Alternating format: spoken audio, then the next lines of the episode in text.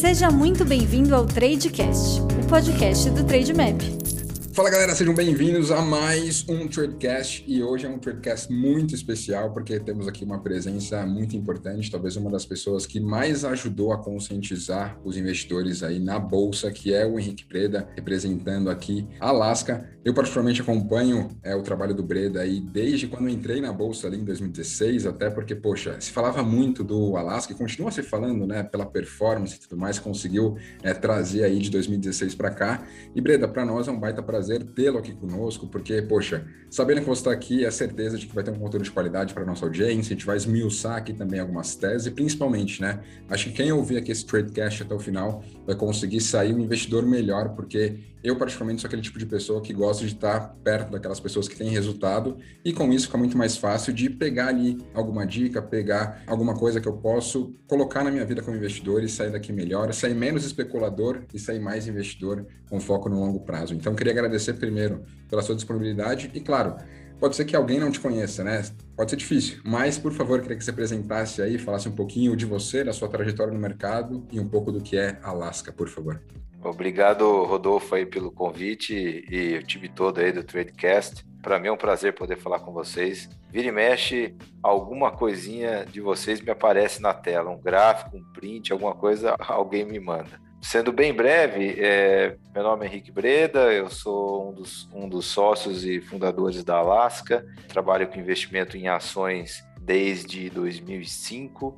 Antes disso, já fazia análise de empresas mais com foco em crédito. Passei por várias gestoras, numa primeira fase aprendendo como analista de empresas, bastante foco em commodities, empresas de construção civil, eram setores que eu olhava, varejo. E o meu tempo começou a ser gasto também não só em ser um analista de empresas, mas tentar montar uma gestora e um time que me agradasse e que fosse algo perene acabou que tive a sorte enorme de encontrar o Luiz Alves, que seria um sonho, acho que para qualquer pessoa do mercado financeiro trabalhar junto com ele. E em 2015 tive essa satisfação. Minha sócia, desde 2010, a Ângela Freitas, foi a que fez a grande ponte, era já amiga do Luiz Alves há muito tempo. E acabou que ali em 2015 montamos a Alaska basicamente no formato que é hoje, uma gestora com foco em investimento em ações. Então, eu gosto de falar mais de empresas do que ações, porque ação o cara lembra logo daquele negocinho que fica piscando na tela, né? E a gente às vezes esquece que atrás daquele código ali tem uma empresa. Então, somos investidores de empresas com foco no longo prazo, análise fundamentalista, é o arroz com feijão mesmo, que de várias formas que você resolver medir essa filosofia de value investing, é um negócio que funciona. Ela funciona no longo prazo justamente porque não funciona sempre. Então, naqueles momentos onde não funciona, o pessoal pula fora e é onde você pisa no acelerador. E isso acaba gerando os ganhos no futuro. E essa atividade profissional que o pessoal olha como sendo a nossa profissão, como sendo aquele horário do dia comercial onde você chega no escritório, trabalha e depois vai para casa, para nós isso daqui não é bem isso, é a nossa atividade de paixão mesmo, é nosso hobby, é nosso vício, a gente não consegue ficar sem. É um problema quando não tem pregão, a gente não tem preços para olhar, não tem notícia.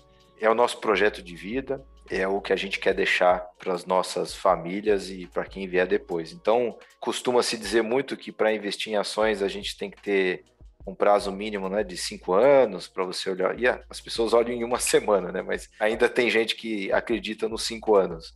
Mas para nós não é nem cinco anos, é a vida inteira mesmo. Então, se Deus quiser, tiver saúde para isso, eu vou fazer isso a vida inteira. Não tenho plano B nem C, esse é o único plano. E dos sócios da Alaska, graças a Deus, todo mundo tem a mesma cabeça. Basicamente, essa é a pincelada inicial. A gestora aqui é o nosso trabalho e a nossa vida. E assim, Breda, quando a gente fala de Alaska, as pessoas tendem a remeter aí ao Alaska Black, né? Talvez o principal fundo aí da, da casa, com mais de 2 bi de patrimônio. Aí a gente vê que, poxa, ao longo do tempo, né? Até olhando aqui no, no próprio Trade Map, né? De 2010 para cá, a gente tem uma performance aí de mais de cinco vezes o Ibovespa. E, ao que parece, vocês fazem aí um bom trabalho, né? Ao que parece em termos de resultado, né? Tá comprovado aqui. É um bom trabalho no sentido de fazerem um bom stock picking e tudo mais. É, e eu queria que você falasse um pouquinho sobre isso, né? Porque a gente tem aqui um universo de mais de 400 empresas listadas, inúmeros IPOs que rolaram aí, mas vocês são, pelo menos eu vejo muito da sua abordagem assim, né? De buscar mesmo ter aquela exposição. Quando vocês compram ou gostam de algum negócio, vocês querem montar uma posição mais relevante, entrar de fato no conselho para ser sócio em todas as esferas no que diz respeito ao negócio. E queria que você falasse um pouquinho sobre isso, né? Sobre stock picking, porque quando a gente olha para o mercado americano, talvez você investir num fundo de índice tem feito mais sentido nos últimos anos, né? O próprio Warren Buffett, na, na última reunião aí da Berkshire, falou bastante sobre isso, né? Que você investir na média no mercado americano, por ser um mercado mais maduro, funciona super bem. Só que aqui no Brasil é outra coisa, né? O nosso índice Bovespa é quase metade commodity, então não é tão simples assim. E quem faz bem o stock picking se destaca e é o que a gente vê aqui no track record do Alaska. Então eu queria que você falasse um pouquinho sobre isso, né? Da onde surgem aí o stock picking e principalmente, né? Como vocês fazem esse processo de investimento? Da onde vem as ideias de investimento, né? É talvez pesquisando aí, vendo aquilo que é trend ou pelo conhecimento que vocês têm no mercado, enfim, cara, ó, essa empresa aqui para mim faz sentido investir, esse shopping aqui para mim faz sentido a gente analisar. Bom, é, primeiro, o histórico do Alaska Black, ele é um bem-ur, assim, né? Um, é uma saga, né? Quem olha a cota ali não tem a mesma visão que a gente tem, obviamente, de tudo que ocorreu por detrás daquela cota. Então, o fundo Alaska Black, que tem a cota ali publicada, ele já nem é o primeiro Alaska Black. Já teve um antes que começou, até no comecinho de 2010, fundo exclusivo de uma família que estava com a gente lá na Skipper. Aquela família acabou encerrando o fundo, mas ele, esse fundo, se eu não me engano, ele foi splitado em dois. E aí deu origem a esse fundo que está aí no histórico, CVM e tal. Só que até o final de 2011, ele era um outro mandato, um outro benchmark, um outro gestor, do qual eu era fazia parte da equipe, eu era o analista da equipe. Quando chegou no final de 2011, o gestor saiu da Skipper, eu fiquei, logo após o Mestieri, que está comigo até hoje, entrou já no começo de 2012, mas de novembro de 2011 e o mês de dezembro inteiro de 2011, o fundo ele foi sendo reformulado. Então, mudou o regulamento, mudou o estilo de gestão, mudou o mandato do fundo, né? Nascimento oficial na nossa conta foi dia 1 de janeiro de 2012. Muita gente fala assim, pô, por que, que você não fechou o fundo começou de novo, zero a cota, coloca no 1? Porque não muda nada, na verdade, sim. É, a gente gosta de deixar todas as cicatrizes e toda a ficha corrida ali do fundo, porque por detrás ali da cota tem uma história societária difícil, pesada, né? Então, tem, passou por mais de uma gestora essa cota, né? E um ponto emblemático foi em junho de 2015 ter começado a trabalhar junto com o Luiz Alves, né? Dali a gente já teve uma queda drástica ainda da cota mesmo após a junção, a gente já estava ficando bem otimista com o preço dos ativos no Brasil. A gente ainda perdeu um certo dinheiro em 2015. A gente estava muito otimista no começo de 2016 o fundo já abriu já 2016 caindo mais 20% até o dia 21 de janeiro de 2016, onde o fundo fez a low histórica do fundo. E aí de janeiro de 2016 até 23 de janeiro de 2020, o fundo deu nove vezes, a bolsa andou um, um quinto disso, não sei quanto. Tivemos um ano 2020 super difícil, né? Chegamos a ter um drawdown de quase 70%. O fundo fechou o ano com queda de 50 e estamos indo aí, o ano 2021 está se desenvolvendo. Quantos anos a gente tem pela frente? Eu espero que algumas décadas. Então, assim, tem muita história ali. E a questão do, do ETF, o índice, eu acredito que ela vai ser cada vez melhor, vai ser estatisticamente cada vez mais recomendável para uma pessoa típica investir no índice e não via um fundo. Porque o que quer dizer uma pessoa típica? Uma pessoa típica que tem chances razoáveis de errar na escolha do seu fundo. Como eu acredito que a maioria dos fundos, nos Estados Unidos certamente já é, mas no Brasil também, no futuro, a partir de hoje, já pode considerar que a maioria dos fundos vai perder do ETF, uma pessoa típica que não tem tanta capacidade técnica de escolher fundo, é mais provável que ela vá bem escolhendo o ETF para investir do que um fundo. Porque se você somar todos os fundos, você vai ter o mercado e, além disso, os fundos têm que pagar taxa de administração e taxa de performance. Então, naturalmente, todos os fundos dão ao mercado. Só que, além disso, você tem que tirar deles algumas taxas. No mercado, apesar do ITF no Brasil ainda ser caro versus nos Estados Unidos, as taxas são bem menores do que um fundo de administração ativa. Mas nós temos ações listadas em bolsa aqui na Alaska por acaso, porque por acaso a gente escolheu investir em empresa que é listada, porque a atividade essencial nossa é investir em empresa. Poderia ser empresa de capital fechado, poderia ser empresa pequenininha, né? Empresa de capital fechado aí se diz private equity, né? Mas a gente vai nas ações porque é bem menos burocrático. É muito mais fácil comprar e muito, é muito mais fácil sair. Em essência, nós acreditamos que não foi inventado ainda no mundo nenhuma ferramenta ou nenhum veículo para se criar riqueza com tanta eficiência quanto empresa.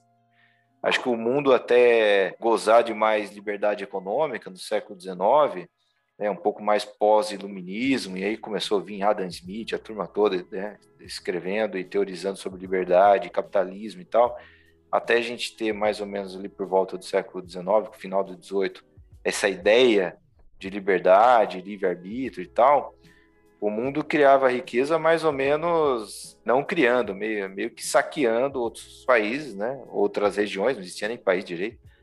Então, desde da Mongólia ali, o Gengis Khan dominando o mundo inteiro, passando pelos romanos e Império Britânico, é entrar em algum lugar, saquear tudo que tem e acabou. Esse negócio de criar riqueza veio com a liberdade, com a liberdade veio o comércio, com o comércio, né, e a permissão aí de monarcas e senhores feudais, a gente começou a ter as trocas comerciais voluntárias entre as pessoas, e isso foi evoluindo para se criar empresa. Depois que o mundo inventou esse negócio de empresa, a riqueza no mundo explodiu e a pobreza não para de cair. Então, a pobreza cai, a riqueza sobe por causa de empresa.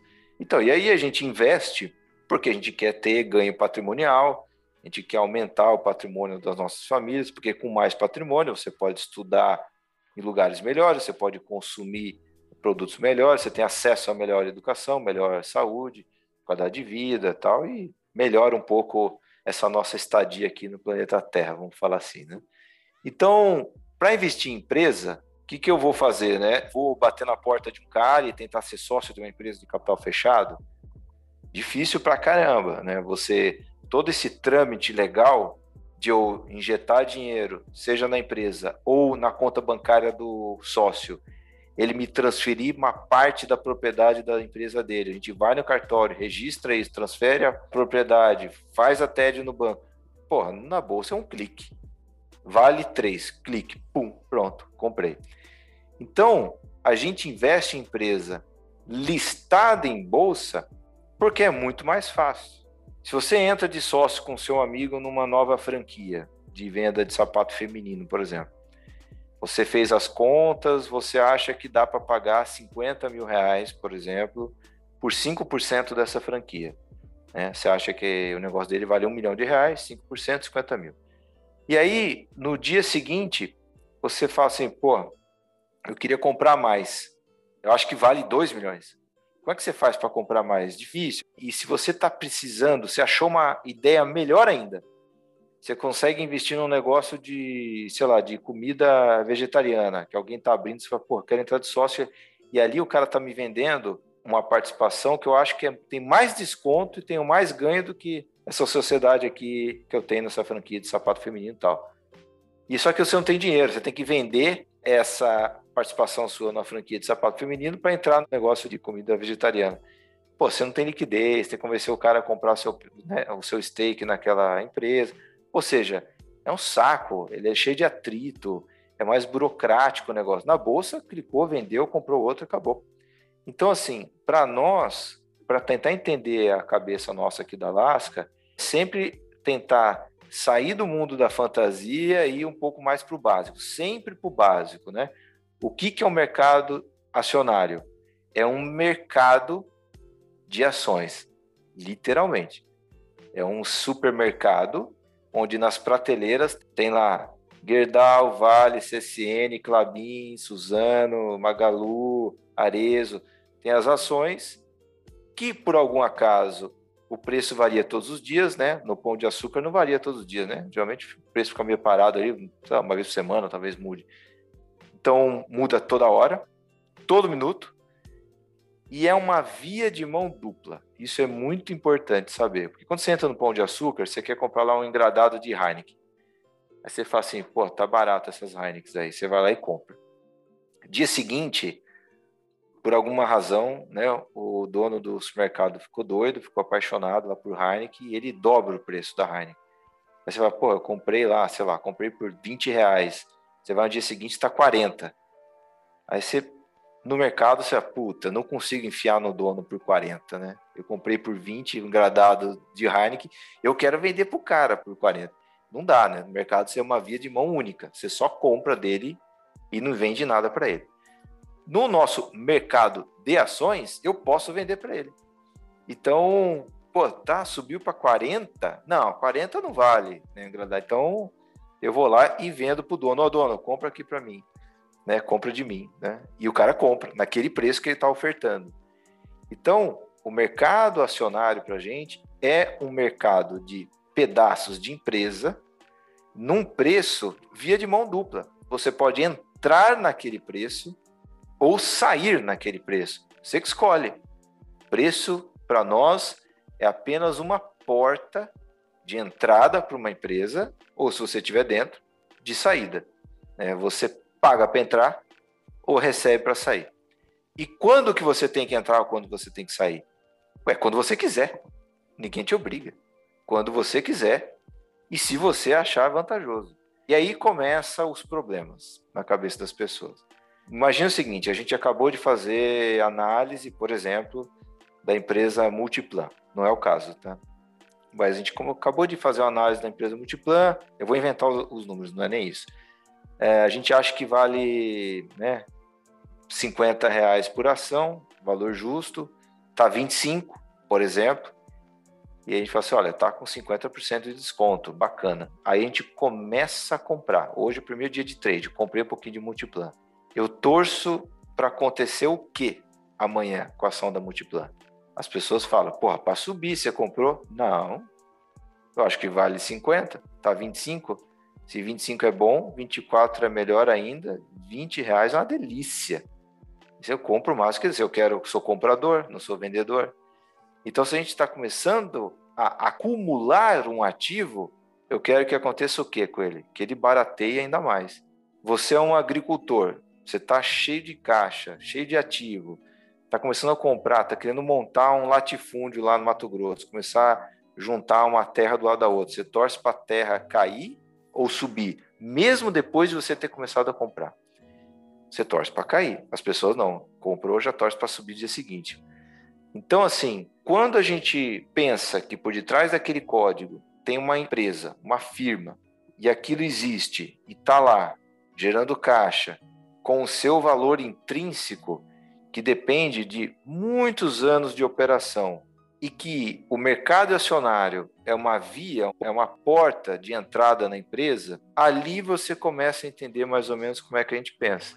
Compra um pedaço de empresa, avalia sempre o valor justo dela, depende do, do operacional dela, depende do que ela está entregando, depende da sua opinião sobre o futuro da empresa que pode mudar com bastante frequência ou nem tanto. Né? Então, setor que, né, que é próximo ou tem, ou tem algum fator de tecnologia muito importante, você tem que ficar atento, porque aquela empresa ela pode se dar muito bem ou ela pode morrer rápido no meio do caminho se surgir um concorrente inovador.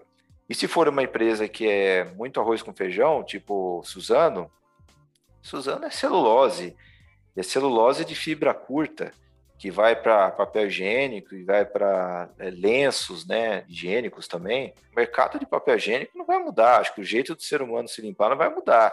Então, assim, não tem que me preocupar muito com mudanças disruptivas da tecnologia. De repente, todo mundo vai usar bidê.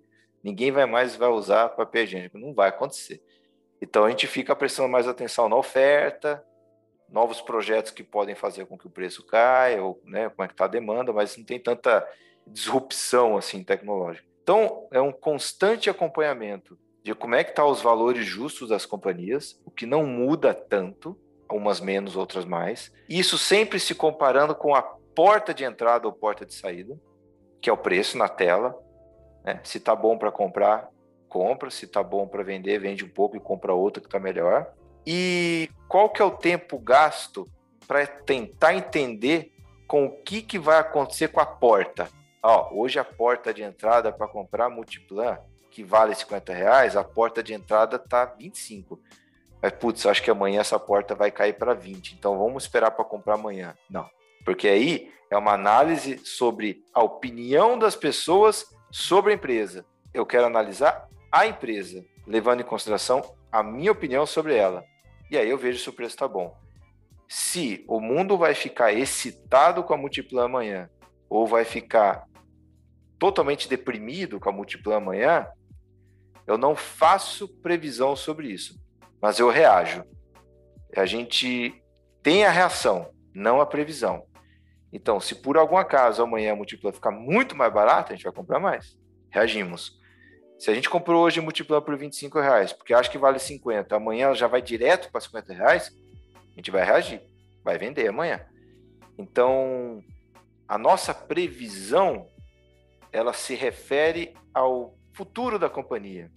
Aquelas pessoas que trabalham lá, o que, que vai acontecer, quem que vai ser o presidente, essa nova linha de negócio, vai dar dinheiro, não vai dar? Ali está o nosso foco de previsão, vamos falar assim, e super suscetível a erros. E o que, que acontece com os preços? Ou a opinião das pessoas sobre a empresa? Aí a gente não faz previsão, a gente só tem reação. Isso é o que norteia a nossa gestão, né? o portfólio management. Né? Agora, as ideias, o stock picking, cara, surge de qualquer lado, né? Então, vou dar um exemplo. Recentemente a gente aumentou um pouco a posição numa companhia de shopping, né? Que administra shoppings. A gente estava indo, vai acompanhando, vai rodando, sempre a gente fica rodando na rua, né? Olhando, viajando, vendo, conversando com as pessoas. E aí a gente viu que o, alguns resultados operacionais de shoppings estavam vindo assim um desastre, porque tá tudo fechado e com obrigação ainda de manter alguma coisinha aberta, porque tem alguma farmácia aqui ou ali. Ou seja, o shopping tem que deixar a luz acesa, segurança na porta para uma farmácia. Então, prejuízo drástico, as ações tombando, né? Porque o mercado só olha o curto prazo, né? De forma geral. E a gente falou assim: olha, é um shopping que a gente conhece, uma firma que a gente tem confiança, e cedo ou tarde esse negócio vai abrir de novo, né? E a gente começou a montar a posição e não deu outra. Começa a vir vacinação, aí o pessoal começa a ficar excitado de novo, porque agora o shopping vai voltar a funcionar. Como se fosse extremamente difícil imaginar que uma hora o shopping ia abrir de novo. Né? Então, assim, isso é de ficar circulando. Agora, ideia de investimento, o jeito mais básico é a gente ficar olhando o preço das empresas, que está na tela todo dia, comparada com o que a gente acha que é o valor justo dessas empresas, e hoje, assim, depois de tanto tempo, assim, desde 2011, 2012, fazendo modelos de empresa aqui no nosso servidor aqui, tem uma quantidade de modelos de empresas gigante. Então é só você vai atualizando, conversando com as empresas. Então, atribuição de valor justo para as empresas não é algo tão difícil para a gente que a gente não tem que fazer muita coisa do zero, tá meio que pronto assim. Então, a gente não tem Gerdau na carteira, né? Ainda. Pode ser que daqui a pouco tenha, mas ah, quanto está valendo o Gerdau? Qual é o valor justo? Ah, pega os últimos resultados, coloca lá tantos milhões de toneladas, preço do aço, margem, custo da dívida, imposto, tal, tal, já vê a geração de caixa, vê qual que é a taxa interna de retorno desse negócio, desse fluxo de caixa, né? compara com o preço na tela e vê se está bom ou não. Não é tão difícil atualizar. Então a gente fica atualizando os modelos conforme a gente vai se interessando pelo que está acontecendo com algumas empresas. Então, por exemplo, varejo no Brasil, lojas Renner. Ela acabou de fazer uma oferta de capital, colocou dinheiro no caixa, as ações estão abaixo né, do que já estiveram no passado. Até aí tudo bem, não tem nenhuma conclusão sobre estar barato ou não. Mas olha o que está acontecendo. Você vai nos shoppings, o que, que é normal hoje em dia? Lojista que quebrou lojista que fechou. Pela crueldade, Covid, quarentena, lockdown, não tem o que fazer. Pequenininho quebrou, morreu, tal. Aí você vê, num mercado onde muitos quebraram, a Renner não só não quebrou, como abriu mais lojas e ainda colocou alguns bi no caixa. É uma diferença competitiva, né? um darwinismo assim, super cruel e muito a favor das empresas da Bolsa. Ou seja, como é que pode, num setor que está sangrando, em que está tendo uma quantidade de morte enorme, a líder conseguir ainda abrir loja e ainda encher o caixa de dinheiro. Não bastasse isso, os caras são muito fera. O que, que eles fizeram? Eles adiantaram dinheiro para fornecedor. Eles deram dinheiro para fornecedor, costureiro, o que quer que seja. Deram grana para o fornecedor que ia morrer. O fornecedor ia quebrar, porque ele fornece para outros lojistas também. Então, o fornecedor só não morreu por causa da Renner. Ou seja, que, que vai acontecer com essa relação de Renner com fornecedor? Imagina o tamanho da lealdade que esses fornecedores vão ter com a Renner. Na hora de faltar um produto, alguma coisa, de ter que pedir uma prioridade, a Renner dispara lá na frente. E isso é um negócio que as pessoas não, não gastam muito tempo para entender. Então, olha a crise, o Brasil vai virar Venezuela, o Lula vai ser candidato, ah, a pessoa né, fica naquela e esquece de olhar as empresas, o que está acontecendo, como é que é. A bolsa não é PIB, porque se falar que o setor de vestuário no Brasil é a Renner, pelo amor de Deus, né? A diferença é astronômica. É, aliás, é o avesso. Então, para tentar entender um pouco mais a bolsa ou as empresas da bolsa, você tem que parar de fazer as outras coisas e passar a olhar as empresas da bolsa. Né? Porque se você tenta né, medir uma coisa que não tem nada a ver para tentar entender a empresa da bolsa, você está perdendo tempo. É melhor você olhar a empresa da bolsa. Em essência, o que a gente faz é gastar tempo com as empresas o tempo todo e tentando tirar o máximo de informação ali da empresa, dos concorrentes, fornecedor, clientes, conversa, participa dos conselhos de administração, fiscal, para tentar mapear aquela empresa, para após esse mapeamento conseguir atribuir um valor minimamente razoável de que, que será, quanto que vale aquele negócio. Depois disso, você compara com a porta de entrada nela, que é o preço na tela. Se tiver bom, compra. Se tiver muito bom, compra bem mais. Se depois que você comprou, melhorou ainda mais desconto, compra mais. Se tá ruim, não faz nada. Se tá péssimo e é uma empresa que você tem, você começa a sair. E vai oxigenando o portfólio. Então, não é complexo o que a gente faz. A única parte que eu não diria que é complicada, mas que ela é difícil, é você realmente se ater a essa receitinha de bolo de focar na empresa, não se desviar com os ruídos, prestar atenção no sinal e fazer o que tem que ser feito, né? Se barateou mais, compra mais. Ah, mas o Moro pediu demissão, o bolso tá caindo. Cara, o que, que o Moro tem a ver com a Renner, cara? Então, assim, sabe? Colocar as coisas no seu devido lugar. E é muito difícil fazer isso. Porque com esse negócio de abundância né, de informação, internet, Twitter, Instagram, aquela avalanche de torcedores de um lado para o outro, você é levado muito facilmente para as discussões é, passionais. Então, quanto mais você se afastar disso, melhor, para poder ficar no campo racional. Senão é muito fácil você ir para o campo irracional.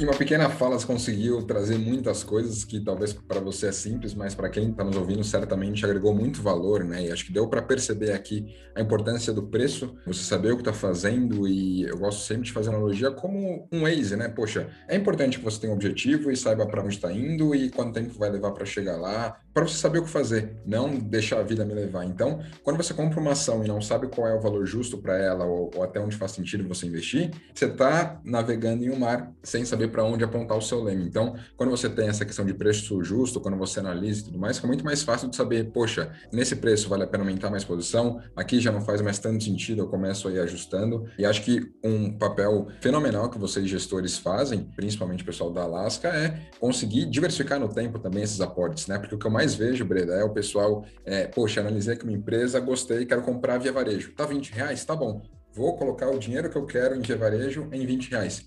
Aí você vê ela agora a 12 reais, ele fala, poxa, o que, que eu vou fazer? Talvez eu já estou com um tamanho muito grande para minha carteira, só que eu não tenho o que fazer, não tenho mais aporte para colocar, senão vai ficar algo de fato muito grande. Só que uma premissa que você deixou bem claro aqui é a questão de diversificar no tempo, né? Então as pessoas focam em diversificar em setores, em empresas, mas esquecem do tempo também. E você bem disse, né? Poxa, se eu gostava de algo a 25, cair para 20, que bom, né? Tende a ser contra-intuitivo, né? A gente pega o Rápido Devagar do Kahneman, é, a gente costuma ver ali que, poxa, a alegria dos ganhos é muito bom, mas a dor da perda tende a ser duas vezes maior do que a alegria dos ganhos. Então, o investidor ele tende muito a olhar para isso, né? Poxa, estou perdendo dinheiro, está sangrando, né? Em março do ano passado foi muito disso, né? Só que quem tinha ali uma tranquilidade maior, sabia que a bolsa é para isso, conseguiu aproveitar inúmeras oportunidades de empresas que dobraram, triplicaram, quadruplicaram nesse período. Deixa eu dar um exemplo para você. Claro. Assim, qual o problema? Esse mundo atual de likes, né? e de comentários, pode-se dizer que em certos aspectos isso tem muito de democracia também, né? Onde cada cabeça é um voto, ou cada pessoa vale um, isso acaba massacrando as pessoas. Então, vou dar um exemplo. Imagina você, Rodolfo, é, chega, sei lá, mil pessoas de uma torcida organizada qualquer, de qualquer time aí, e os caras chegam para você e falam, Rodolfo, você é burro, você é burro, você tá errado, você é burro, mil burros, né? Fala... E aí um carinha, um velhinho assim, descabelado, um alemão, chamado Albert Einstein, ele chega para você e fala assim, Rodolfo, você é inteligente. Então você vai ter um like e mil dislikes. Ou seja, você é burro, você é inteligente. Cara, você pode incinerar os mil que chamaram você de, de burro. Você é inteligente. O Einstein falou que você é inteligente. Então, assim, a bolsa, de forma geral, no curtíssimo prazo, ela é uma votação de várias pessoas opinando sobre a empresa o tempo todo e com os mais variados incentivos que você pode imaginar. Um cara comprou porque escutou uma dicasinha de alguém, um cara vendeu porque precisou do dinheiro porque tinha que pagar uma dívida, o outro cara comprou porque ele teve aporte no fundo dele e comprou para colocar o dinheiro para trabalhar. O outro cara vendeu porque sabe que o resultado que vai vir no próximo trimestre é ruim. O outro cara começou a comprar porque sabe que o próximo trimestre é ruim, ele já quer começar a montar a posição. Você não tem a menor ideia do porquê está caindo no curto prazo ou subindo. A gente não sabe. E as pessoas querem tentar entender. Acho engraçado que as pessoas perguntam assim, pô, por que, que a bolsa caiu hoje? Oh, por que, que a bolsa subiu? E que interessa saber? Eu posso inventar qualquer coisa. Vou dar um exemplo. Em 1812, quando a França estava invadindo a Rússia e tal, né, e aí o Napoleão tomou uma tranca feia lá dos russos. E aí você vê, o que, que os escritores russos escrevem, né? Enaltecendo a Rússia. Ah, o exército russo foi muito inteligente em ir atraindo cada vez mais para dentro do território as tropas francesas, foi atraindo estrategicamente, porque eles sabiam que quanto mais para dentro do continente, pior iria ser para o exército francês, porque o inverno russo iria castigar de tal forma o exército francês e o próprio inverno iria dizimar as tropas do Napoleão. E foi isso que aconteceu e por isso que a Rússia ganhou. Então ele descreve desse jeito. Aí você vê a explicação francesa. Não, Napoleão estava muito preocupado com a linha de frente do exército francês. Ele sabia que era um terreno mais inóspito, então ele foi super cuidadoso e mesmo assim negligenciou o inverno russo, que acabou sendo muito mais rigoroso que o normal e acabou castigando o exército francês. Não foi nenhuma coisa nem outra, tudo mentira. Você vê desde a entrada das tropas francesas no, no território russo, a Rússia deu tudo o que podia para impedir essa entrada no território. Os soldados russos meio que morreram de fome, eles chegaram a saquear a vila. Eles entregaram tudo o que podiam para barrar a entrada dos franceses, ou seja, não ficou atraindo coisa nenhuma. E o francês ele foi entrando. E a cada nova conquista que Napoleão fazia de uma nova província, uma nova cidade, ele comemorava, ele comentava, mas, né, ou seja, ele estava entrando no, no, continente, né? Rússia é quase um continente, estava entrando no território russo, sem a menor preocupação de, olha, vamos com cuidado que aqui vai ser foda. Nada disso. Ou seja, entrou com tudo, não foi comedido, o exército russo tentou segurar com todas as forças, não deu, né? morreu muito o soldado e acabou que o, inverno arregaçou com o, o, exército francês e foi o que aconteceu, ponto final. Só que a realidade, ela é o que é. Não é para a pessoa ficar inventando uma narrativa ou inventando uma justificativa para aquilo que meio que não tem, aconteceu, é. Só que é muito bonito você florear, olha, a bolsa caiu hoje porque o risco Brasil subiu, porque nos Estados Unidos teve rotação das empresas de tech que agora compraram empresas de commodity. Parar para pensar assim chega a ser um pouco ridículo, tenho um pouco de vergonha, mas isso não entra na nossa análise, porque a gente está olhando ali, Clabin, Clabin hoje está tantos reais, quanto que a firma vale? A firma vale tanto, nesse preço aqui dá para a gente fazer alguma coisa? Não, a posição já está adequada, já tá bom. Tem outras coisas que estão barateando mais, vamos comprar as outras. Segura aqui, a posição tá bom, tá ok. Ah, e o dia seguinte barateou muito mais. Ah, o pessoal ficou triste aqui com o preço da celulose. Ah, e aí a Clabin caiu, porque o pessoal tá triste hoje com a celulose, tá?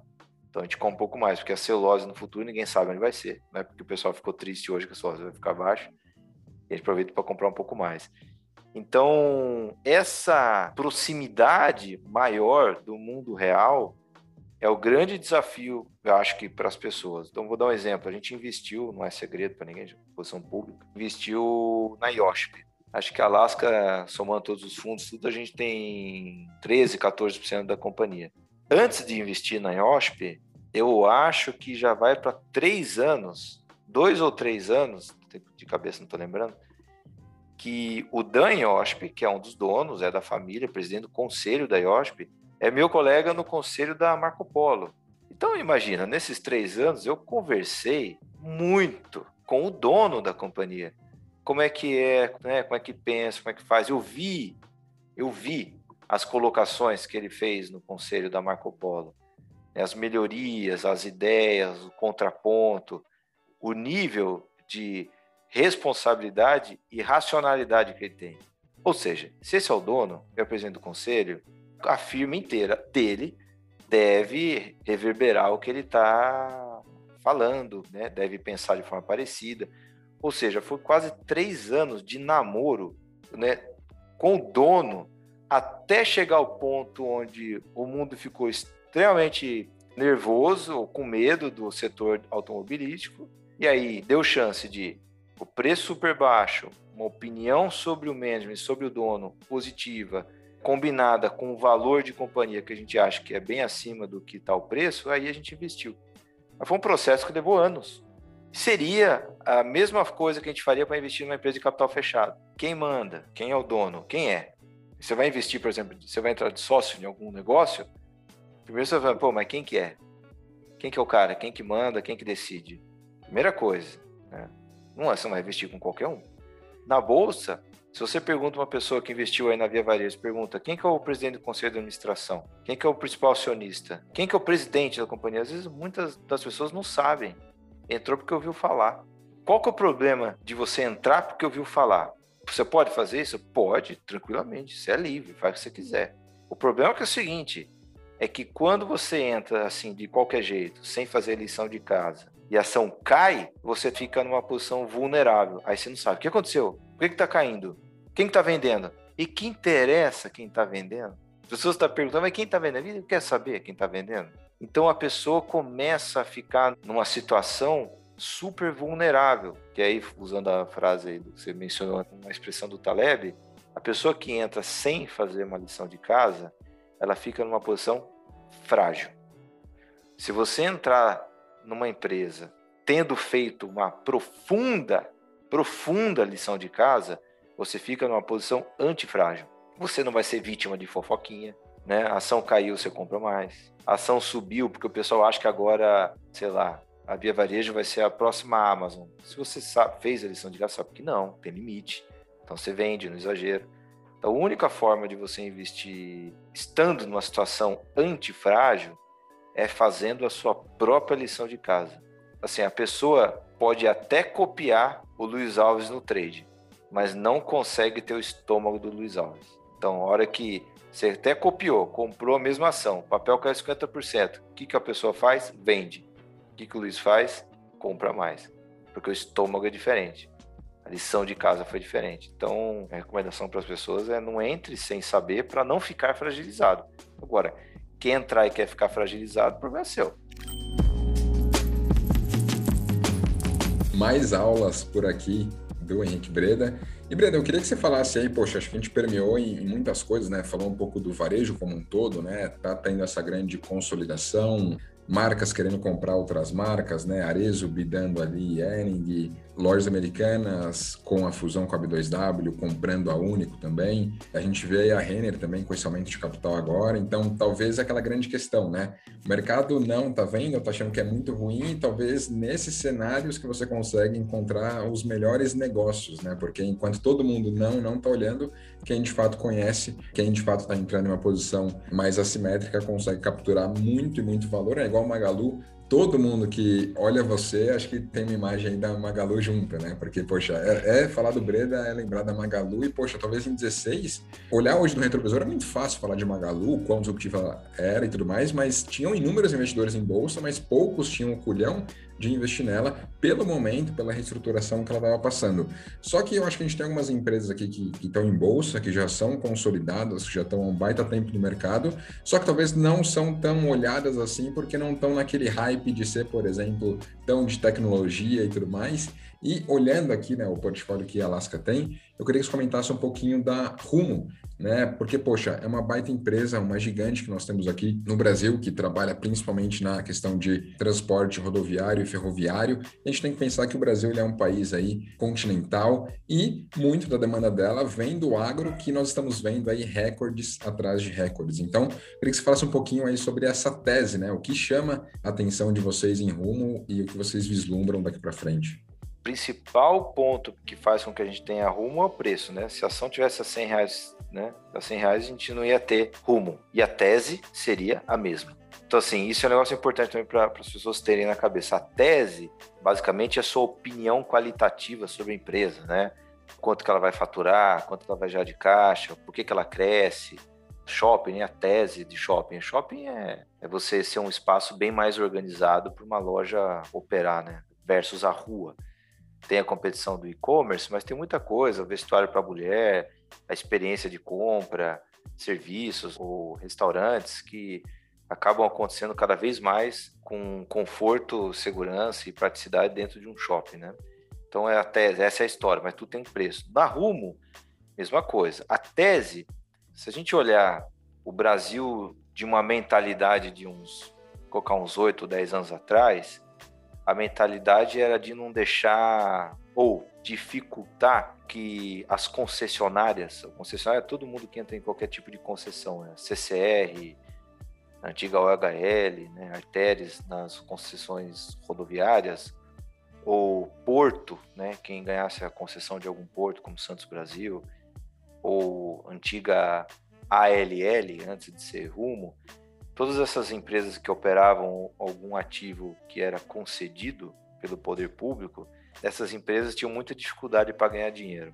O governo apertava muito na taxa interna de retorno, um governo anticapitalista, né, né, né, Você tem que investir no Brasil, mas você não pode ganhar dinheiro. falei, pô, mas como? Né? Fora todo o risco contratual. E pode-se dizer que depois do início ali do governo Temer, a mentalidade mudou bem, assim um negócio importante que não tem tanto a ver com a Rumo, mas encosta nela, é lei das estatais, onde você começa a criar um pouquinho mais de critérios ou um pouco mais de responsabilidade na relação do governo com as empresas. Óbvio que ali a gente está falando só das estatais, mas isso é, é, mostra um pouquinho de mudança de mentalidade do governo versus os empresários ou acionistas estão entendendo né, que não tem jeito, sem a poupança do brasileiro do empresário, ou da coragem do empreendedor, como é que o Brasil vai crescer? Né? Afinal de contas, Brasília ela é uma ilha que boia em cima de um monte de impostos das pessoas. Né? Imposto é gerado como? Né? Transação comercial, empresa. Então, assim, a gente não está tão com medo quanto a gente estava no passado dessas taxas internas de retorno, as TIRs em projetos de concessão e tal. Então a gente olha, toda empresa que tem alguma concessão, uma coisa, a gente olha hoje com menos preconceito do que no passado. E uma história que a gente acha que é muito bonita e o Brasil vai ter que explorar cada vez mais é o transporte além do rodoviário. Aí eu posso falar até a Login entra na mesma história da Rumo. O Brasil tem um território que é continental, né? Você ficar explorando isso só com caminhão a diesel é uma judiação, né? É, a gente está deixando na mesa. Território relativamente plano, então o Brasil ele não é totalmente acidentado como outros países, então o Brasil tem planícies grandes. Para a ferrovia é muito bom isso. E a costa brasileira é bem decente também e tem escala, ela é bem grande, então dá para você operar. No caso da Rumo, tem algo ali que a gente acha que é muito especial. O grupo COSAN, ou pode-se dizer o grupo de pessoas em torno do Rubens Ometo, tem se mostrado muito competente desde o início da COSAN na bolsa. Imagina o seguinte, imagina você um empresário que listou uma empresa que tem moagem de cana, faz álcool e açúcar, e a sua empresa foi totalmente dizimada ali em 2010, 2011 com a política de subsídio da Dilma para a gasolina, ou seja, baixou para caramba o preço do álcool e em cima de uma massa praticamente falida, você construiu a Rumo, a Raizen e comprou a Congás. Você só consegue fazer isso se você for muito bom de serviço. Então, assim, o pessoal lá do Grupo Cosan tem se mostrado com uma competência, assim, que talvez tenha um ou outro no Brasil que, que consiga ter tanta competência quanto, né? Então, a Rumo na mão deles, que é a antiga LL, passou a ser extremamente rentável com medidas que aí não vale a pena aqui explorar aqui, mas com medidas de gestão e de melhor eficiência que são relevantes. Conseguiram fazer o negócio começar a dar muito dinheiro. Então, quando a gente olha o que tem pela frente, dado que a gente já confia na competência técnica e operacional das pessoas, quando a gente olha o que tem pela frente, o que, que é?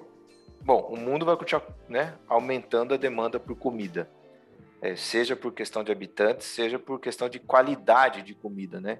Então, quando o chinês sai do tofu e vai para picanha, o cara nunca mais volta para trás, cara. O cara não quer saber mais de tofu.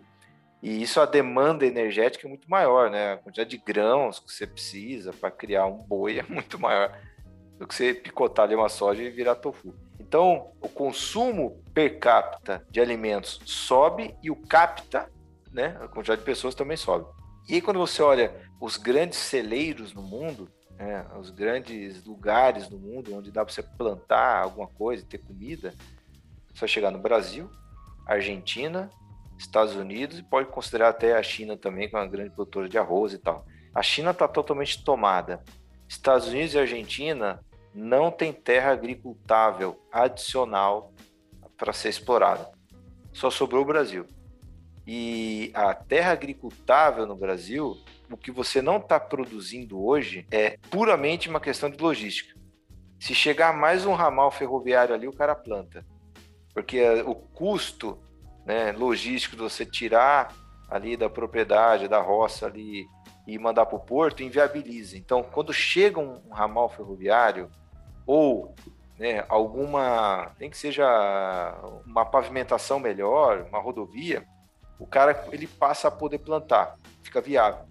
E aí vira uma profecia autorrealizável. O próprio investimento da Rumo em expansão da malha ferroviária cria a demanda pelo seu próprio vagão. Então a gente vê, às vezes, no, nos modelos dos analistas, o seguinte: ah, vai ter aqui mais uma, sei lá, leilão, alguma concessão, privatização de alguma outra rodovia ou alguma outra ferrovia, que não tem nada a ver com a Rumo. Isso vai aumentar a oferta de frete, que vai fazer com que os preços caem.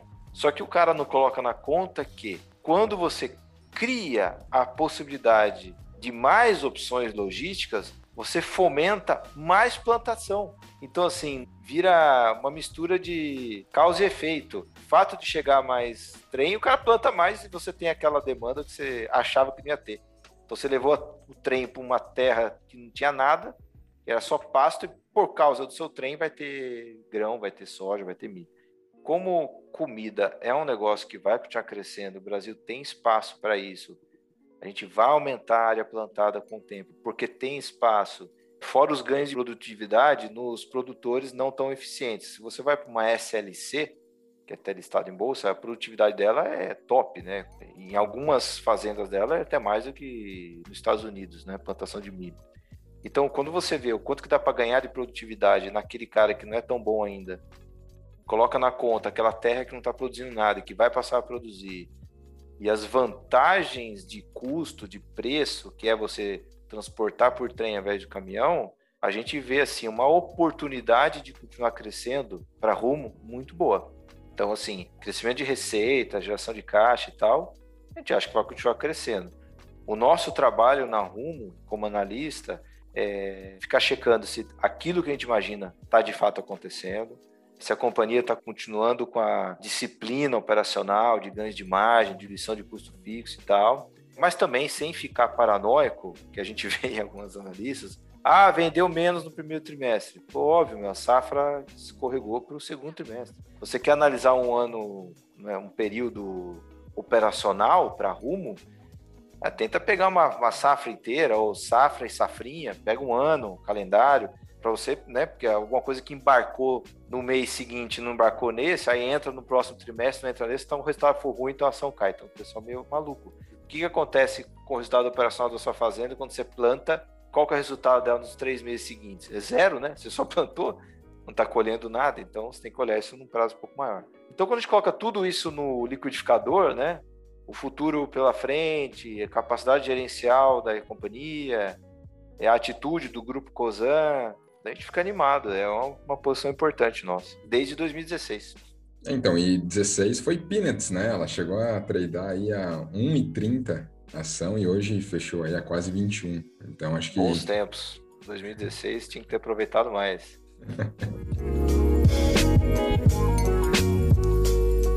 É isso, né? Acho que o investidor é aquele incansável, né? Talvez quando ele erra um pouco na tese ele entrou mais pesado, fala, nossa, podia ter pego um pouco mais leve, né? Mas a, no caso da Rumo, tô sendo injusto, assim, porque hum. se a gente olhar de 2016 para cá, a Magazine ela andou muitas vezes mais do que a Rumo. Só que a contribuição para a cota não é tão diferente. Porque quando a gente comprou a Magazine, a gente começou a comprar, achava barato, mas é, gente comprou assim, achando que valia, compramos por um real, ah, talvez acho que vale dois, sabe assim? Né, olhando, ela foi acontecendo devagar, a gente não entrou machão comprando um monte de posição, vai devagarzinho, vai namorando a empresa e vai descobrindo ao longo do tempo. Na Ruma a gente já foi mais macho, assim, já comprou mais, assim, desde o começo. Então a contribuição para o retorno, né, seja da sua carteira pessoal, para o fundo, é o quanto que andou vezes tamanho, né? Tamanho nessas horas importa. Size matter, é isso aí. Size matter. Breno, assim, acho que daria para ficar facilmente mais algumas horas aqui conversando com você, até porque, poxa, o mundo está em constante mudança, teve a questão da inflação mais elevada nos Estados Unidos, que fez as bolsas caírem, enfim. Mas eu vou deixar aqui é, aberta a oportunidade para quem sabe a gente fazer uma live aí no nosso canal do YouTube, seja no Instagram, para que o pessoal possa conferir. Mas de antemão, queria agradecer demais pela sua participação, por tudo que você trouxe aqui. Acho que são é, dicas muito valiosas, né? Pode parecer um pouco simples para você que já está há bastante tempo não, nesse mercado, não. mas certamente para aqueles investidores aí, poxa, a gente tem uma malha aí de mais de 3 milhões de, de CPFs, né? Tiveram alguns eventos na B3, eu participei de dois que você esteve presente, você falou, nossa, agora nós passamos aí, né? A quantidade de CPF na bolsa passou a quantidade de pessoas que estão na cadeia, né? Olha que, que marco, eu lembro bastante é. disso, e agora é rumo aos 10 milhões, né? Acho que a gente consegue chegar lá, mas para chegar lá precisa de muita consciência. Eu acho que o trabalho que você faz aí, vocês na Alaska, no sentido de não só gerir bem recursos, mas trazer informação para a galera, seja via Instagram, seja via Twitter, eu acho que é muito importante, porque se não fosse isso, eu tenho certeza que muitos CPFs não teriam entrado na bolsa ano passado, né? Porque a gente teve um movimento realmente muito abrupto, mas o pessoal, de maneira geral, segurou a onda, entraram ainda mais CPFs e conseguiram surfação, né? Mas talvez se não tivesse informação, como teve muito e continua tendo, não seria esse o cenário. Então, acho que eu posso falar aqui em nome do TradeMap para te agradecer como isso, como influenciador também, porque é um ecossistema, né? Acho que é um ganha-ganha para todo mundo. Quanto mais pessoas estiverem aqui, mais esse mercado fica maduro e mais empresas vêm, mais IPOs vão rolar, como já está acontecendo. Então, quando eu entrei na Bolsa em 16, era um cenário Agora acho que é um cenário completamente diferente, muito melhor e muito mais promissor daqui para frente. E queria que você falasse como podem encontrar mais informações sobre você, sobre o Alasca e tudo mais. Informação mais completa e precisa, você vai achar no nosso site mesmo, o www.alaska-asset.com.br e o ponto de partida lá para as pessoas nos conhecerem melhor é ler as nossas cartas era em ritmos trimestrais, bem lá atrás, está em ritmo semestral. E ali a gente não fica falando sobre teses de investimento. Ah, por que, que investimos em rumo? Porque, porque ainda assim a empresa ela, ela é temporal, né? ela é fruto de um tempo, de uma circunstância, de, né? de um momento. E isso pode mudar com o tempo. Né? Às vezes uma, uma empresa que a gente achava maravilhosa se mostra não tão maravilhosa e aquilo que você falou lá atrás carimbou, né? Então a gente fala sobre aquilo que para nós é atemporal e nos ajuda a ter um sistema de escolha que óbvio que é vivo, né? Com o tempo a gente vai sempre aprendendo alguma coisa nova, mas a gente expõe lá o que a gente acha que é importante. Cultura corporativa, o valor da marca, o processo de investimento, o que é resiliência, paralelo de stock picking com darwinismo, né? E acho que é uma leitura, pelo menos não é porque eu escrevi junto com meus amigos aqui da Alaska, mas eu acho que gostou de ler. Quem quiser ver alguma coisinha um pouco mais filosófico lá, estou no Instagram escrevendo algumas coisas lá. Boa.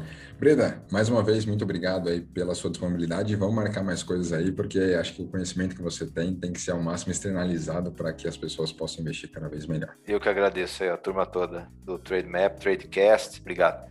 Valeu, Breda.